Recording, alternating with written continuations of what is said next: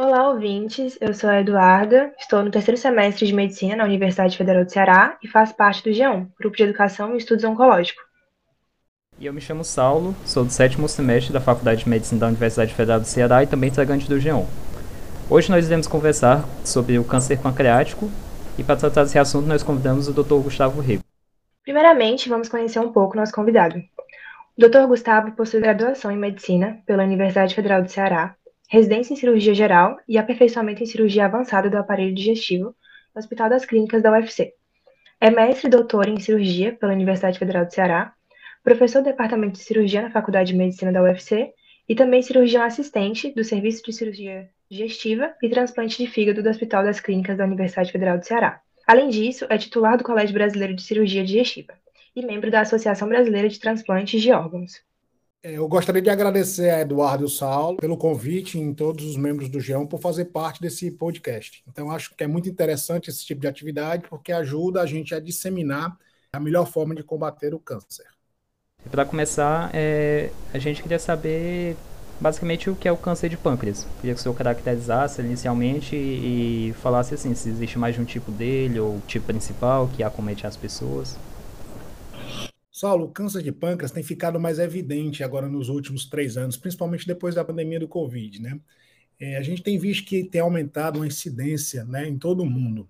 É um câncer que está bastante relacionado aos hábitos, né, principalmente é, ingesta de bebida alcoólica, ao sobrepeso, né, as pancreatites crônicas, né, e também tem uma característica hereditária. A gente tem visto que é crescente a incidência do câncer de pâncreas, e por ser crescente, urge a necessidade do tratamento adequado. O câncer de pâncreas, basicamente, a gente divide em dois grandes tipos: os adenocarcinomas e os tumores neuroendócrinos do pâncreas. Os adenocarcinomas geralmente são tumores mais é, agressivos, que são realmente os que estão bastante relacionados com a morbimortalidade. Para você ter noção, Eduarda, a incidência de adenocarcinoma de pâncreas é quase igual à mortalidade anual. Então, basicamente, todo novo caso de câncer de pâncreas é acompanhado de um óbito, né? Então, isso traz a gravidade dessa doença. Denota a gravidade dessa doença, que é de difícil tratamento. Quando a gente fala de adenocarcinoma de pâncreas, que acho que é o que a gente vai focar hoje nesse podcast. Certo, doutor. Dá para ver que esse câncer é realmente muito grave. E eu gostaria de saber quais seriam os fatores de risco para o desenvolvimento dessa neoplasia e se existe alguma forma de se prevenir, além da diminuição do consumo de bebida alcoólica, cessar tabagismo, etc. Então, é, os principais fatores de risco né, do câncer de pâncreas, a gente está falando de adenocarcinoma de pâncreas, tá? São realmente é, gesto de bebida alcoólica, o fumo, o sobrepeso, né? Então tem uma grande correlação.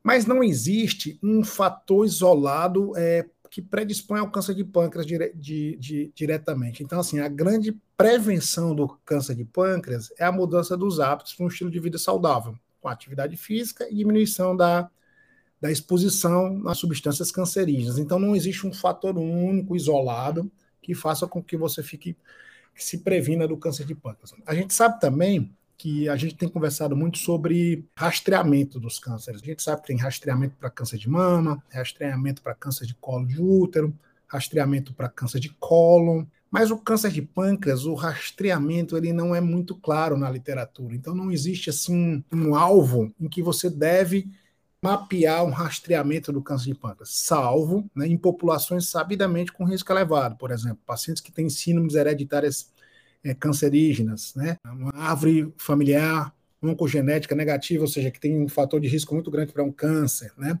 pacientes que têm a história familiar muito forte, pacientes que têm pancreatite crônica por álcool, pacientes que têm litíase intrapancreática. Então, existem algumas situações e algumas populações que merecem um rastreio é mais próximo. Mas na população geral, como um todo, que não tem nenhum fator de risco hereditário, por exemplo, a gente não tem uma recomendação, por exemplo, não há uma recomendação de tomografia anual, não há recomendação de marcadores sérios como CA199, então isso não é claro, como em alguns outros tipos de câncer, em que é possível fazer esse rastreio precocemente. Bom, doutor, é realmente muito importante a gente ver essa questão assim, desses fatores de risco, porque quando a gente passa a estudar mais a fundo assim, a questão do desenvolvimento do câncer, né, a gente percebe que tem muitos fatores incomuns para muitas neoplasias, né? É, a gente vê que o tabagismo está muito ligado ao câncer de bexiga, câncer de pulmão, a gente vê agora câncer de pâncreas, né? Câncer de mama, enfim, próstata. Muitas coisas eles têm essa relação, né? Então a gente vê que não existe um fator único que eu vou fazer ali que eu vou prevenir um tipo de câncer, né? Mas tendo um estilo de vida saudável, tendo hábitos saudáveis, né, de vida a gente consegue se prevenir de além de muitos cânceres, também de, outras doenças crônicas, né? E a próxima pergunta é justamente a gente queria saber assim, se esse paciente que está em desenvolvimento o câncer de pâncreas nele, se ele tem alguns sinais e sintomas característicos que ele pode sentir, né? E também assim, se tem algum, algum sinal, algum sintoma que seria interessante o paciente identificar nele, que fizesse ele pensar que é um câncer de pâncreas. Então, Saulo, o adenocarcinoma de pâncreas ele pode se localizar em qualquer local da glândula pancreática, na cabeça, no colo do pâncreas, no corpo e na cauda. Quando a gente tem um tumor de cabeça de pâncreas, geralmente esse tumor cresce e ele obstrui as vias biliares. E um dos primeiros sintomas que o paciente tem é a icterícia com prurido, por causa da colestase. Já nos tumores de corpo e cauda de pâncreas, a icterícia geralmente não é visível, ela não está presente. E geralmente esses pacientes vão ter um diagnóstico mais tardio, porque como ele não tem um sintoma inicial claro, como a icterícia, por exemplo, você acaba desconfiando de um câncer de corpo e cauda de pâncreas depois que o paciente começa a perder muito peso, 10, 15 quilos, começa a ter ascite, começa a ter sinais de doença avançada, doença além do local primário do tumor. Já na cabeça do pâncreas, geralmente os sintomas iniciais são de icterícia. E aí o paciente procura um atendimento médico, descobre que tem uma dilatação da biliar e uma massa na cabeça do pâncreas. Mas alguns dados também são interessantes quando a gente não está diante de um paciente quitérico. Isso vale tanto para a cabeça, processo sinado, corpo e cauda. Diabetes de início recente, ou seja, aquele paciente que depois de 50 anos de idade, por exemplo, de uma hora para outra descobre que está diabetes. Isso é um dado que chama atenção. Então, diabetes de início recente pode ser um sinal de alerta de uma insuficiência endócrina relacionada a um adenocarcinoma de pâncreas. Não é incomum a gente ver que pacientes, antes de abrirem a icterícia, já apresentam dor lombar. Então, dor lombar na presença de um câncer de pâncreas, geralmente é um sinal de mau prognóstico, porque isso quer dizer que o tumor de pâncreas ele é, está enraizando ali, está infiltrando gânglios do tronco celíaco. Então, isso dá uma dor referida à lombar. Então, às vezes, você está diante de um paciente com perda de peso importante, dor lombar, ainda não está ictérico, dependendo da localização do tumor, e começa a investigar, acha que é um problema na coluna, apareceu um diabetes, perdeu 10 quilos, acha que é do diabetes, mas na verdade ele tem um tumor na cabeça do pâncreas, ou no corpo do pâncreas. E o pâncreas, ele, ele tem uma particularidade que ele é um órgão retrogástrico, ele é um órgão posterior na cavidade abdominal, ele está por trás do estômago. E no estômago a gente tem ar. Então, quando você faz um ultrassom, por exemplo, que é um exame de imagem mais realizado, mais rotineiro do que uma tomografia ou uma ressonância, os radiologistas têm dificuldade de descrever todo o pâncreas, porque o ar que está no estômago acaba atrapalhando a qualidade da imagem. Então, não é incomum o paciente já estar tá com tumor na, na, no pâncreas, em qualquer localização, com sintomas de muitas vezes perda de peso, dor lombar, diabetes de início súbito, até ictérico, e o ultrassom não vê essa lesão. E aí ele precisa, então, ir para um exame mais sofisticado, uma tomografia com contraste ou uma ressonância abdominal com contraste. E a gente sabe que são exames que são de difícil acesso, que geralmente não são exames iniciais nos screens, né? Geralmente você começa por exames mais básicos como ultrassom. E devido a essa localização, você acaba tendo dificuldade inicial de achar essa lesão. E aí pode retardar o diagnóstico e o tratamento definitivo. Certo. Então, nem sempre os sinais e sintomas aparecem de maneira precoce e o rastreamento também não é tão indicado. Então, como é que fica a questão do diagnóstico precoce nesse câncer? Então, foi o que eu falei, o rastreamento nas populações normais não existe fluxograma, mas há rastreamento para as populações de risco, como os pacientes com pancreatite crônica, com síndromes hereditárias de câncer, e aí sim. Mas na população geral, o diagnóstico precoce ele é muito raro, basicamente um prêmio na loteria. A maioria dos pacientes que chegam com câncer de pâncreas, a gente está falando de adenocarcinoma, isso é importante a gente deixar bem claro no podcast, a gente não está falando de outros tipos de tumor de pâncreas. A maioria desses pacientes que já chegam para tratamento, eles já, têm, já são inoperáveis, já são intratáveis do ponto de vista cirúrgico. Então, infelizmente, é uma doença que hoje a gente diria que avançou muito nos últimos cinco anos, a gente pode falar sobre isso, mas ainda é uma doença em que a maioria dos pacientes que chegam, diria para você que em torno de 70% desses pacientes, eles chegam inoperáveis, ou seja, chegam sem condições de tratamento cirúrgico e vão para um tratamento paliativo. É uma doença triste, né, pessoal? Vocês escolheram uma das doenças mais tristes do trato gastrointestinal. Tá, o câncer de pâncreas, quando você compara com o câncer de cólon, com o câncer de estômago, eu costumo dizer que é um dos cânceres mais ingratos, porque a gente tem um arsenal terapêutico, sim, mas esse arsenal terapêutico não é tão efetivo como o arsenal terapêutico do câncer de cólon, por exemplo. Tá? É um tumor que ele é pouco vascularizado, né? Então ele é uma pouca penetração de quimioterápico naquele tumor, então ele tem baixa taxa de resposta. A gente tem ainda poucos estudos genéticos desses tumores, diferentemente do tumor de cólon, que você já tem muitas mutações, você tem terapia órgão-alvo, né? Você tem, tem, tumores com carrasco selvagem, carrasco mutado, birrafo selvagem, burrafo mutado, estabilidade microsatélite, e você já tem terapias-alvo claras, imunoterapia para esses tipos de tumores de cólon, de estômago. Mas o, o pâncreas, a gente tem novas drogas, sim, para tratamento com quimioterapia, mas infelizmente ainda não tem uma eficácia, uma eficiência ideal como esses outros tumores. Tá? E o que mais ingrato do tumor de pâncreas é a localização, né?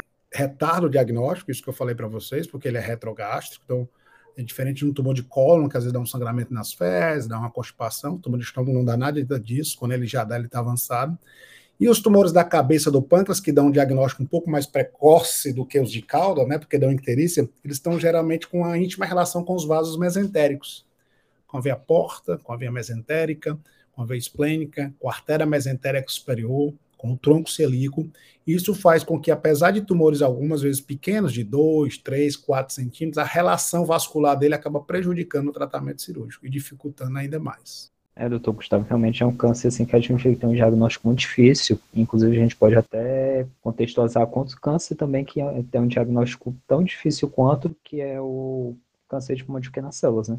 Que geralmente quando o paciente vai ter algum sintoma, quando ele tem um diagnóstico mesmo desse câncer, já é um câncer que já está num, num, estágio muito avançado, é um, um prognóstico muito reservado mesmo. E nesse sentido, eu queria saber do senhor como é que fica a questão do tratamento do câncer de pâncreas e também quais são as chances de recidiva após esse tratamento. Enfim, né, quando o paciente ele pode ter um tratamento curativo e quais são as, as chances de recidiva desse tratamento.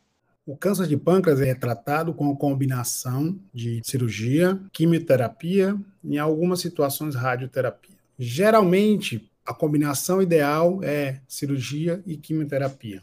Essa quimioterapia ela pode ser antes da cirurgia ou depois da cirurgia, que a gente chama de neoadjuvância ou adjuvância que vai determinar o momento de iniciar a quimioterapia é o estadiamento do tumor. Tumores, às vezes, um estadiamento um pouco avançado, como invasão vascular, tumores com marcador sérico alterado, muito alto, um CA199 muito alto, um tumor com suspeita de invasão linfonodal.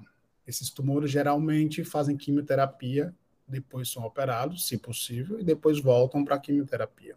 Já os tumores que são visíveis do ponto de vista radiológico, que são ressecáveis e que têm um comportamento biológico pouco agressivo, ou seja, com marcador tumoral baixo, um CA199 normal, eles podem ser ressecados upfront, que é o termo que se usa para ressecção de saída, de cara.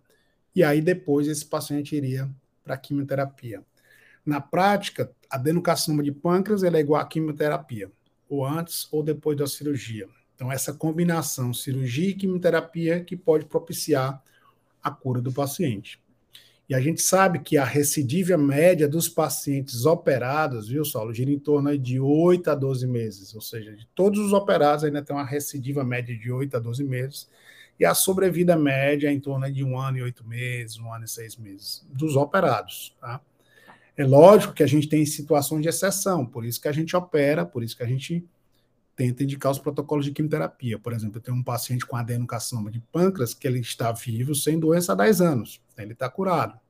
Eu tenho um segundo paciente que está vivo há 6 anos, ele também está curado. Mas a gente sabe que a grande maioria, mesmo dos que fizeram quimioterapia e dos operados, tem uma, uma sobrevida em 5 anos menor que 50%, em torno aí de 30%, 40%, mesmo com as novas drogas. Então, hoje, toda a comunidade que pesquisa câncer tem voltado muito suas atividades para o câncer de pâncreas, tentando descobrir novas drogas, né, novos é, marcadores, novos alvos, novas drogas né, moleculares que possam fazer com que esse câncer diminua a sua agressividade, ou seja, que trate ele de uma maneira sistêmica. O câncer de pâncreas é uma doença sistêmica, né? Então, só a cirurgia não resolve, só a quimioterapia não resolve. Então, é urge a necessidade, né? É uma questão de urgência que a gente descubra novos drogas, novos marcadores, para que a gente possa tratar essa doença de maneira mais efetiva. Porque hoje a incidência e a mortalidade, elas andam muito próximas. Certo, doutor. Então, quais são as recomendações e perspectivas futuras em relação a esse câncer? Então, Eduardo, o que a gente recomenda na prática clínica é que as pessoas realmente desenvolvam hábitos saudáveis, né? É, controle de peso, evitar bebidas alcoólicas, evitar o uso do fumo, do tabagismo, procurar orientação médica assim que tiver algum sintoma de alerta, como perda de peso, icterícia, é, dor lombar, diabetes de início recente, né? Isso é muito importante para que a gente possa ter um diagnóstico um pouco mais precoce, já que é uma doença tão difícil de, de, diagnosticar. As perspectivas futuras são muitas, né? Tem um campo aberto aí de pesquisa muito grande em relação ao câncer de pâncreas, já que nós não temos ainda um tratamento muito efetivo. Então, a comunidade científica to, toda hoje trabalha em torno de desenvolver novas drogas, novas é, terapias-alvo para esse tipo de tumor. Então, acredito que nos próximos quatro, cinco anos, a gente vai ter surpresas em relação a esse tratamento desse câncer, já que toda a comunidade está envolvida em tentar é, diminuir a mortalidade dessa doença. Queria agradecer o convite do GEON no nome do nosso ex-professor né, e sempre orientador, professor Luiz Por, que fez parte da minha formação e da formação de muitos que trabalham com câncer no Ceará, no, no Nordeste como um todo, né, e sempre um incentivador da pesquisa no câncer. Então, queria agradecer todo o GEON, em nome do Dr. Luiz Porto, por essa contribuição à sociedade cearense que o GEON tem dado de maneira assim fantástica. É, meu nome é Gustavo Rego. Quem quiser mais informação, algum contato comigo, pode me procurar no Instagram, que é Gustavo Rego Coelho. Obrigado. Muito obrigada, doutor, e obrigada também a todos os nossos ouvintes. Não se esqueçam de acompanhar a gente no nosso Instagram, arroba e de compartilhar com seus familiares e amigos esse podcast. Até a próxima!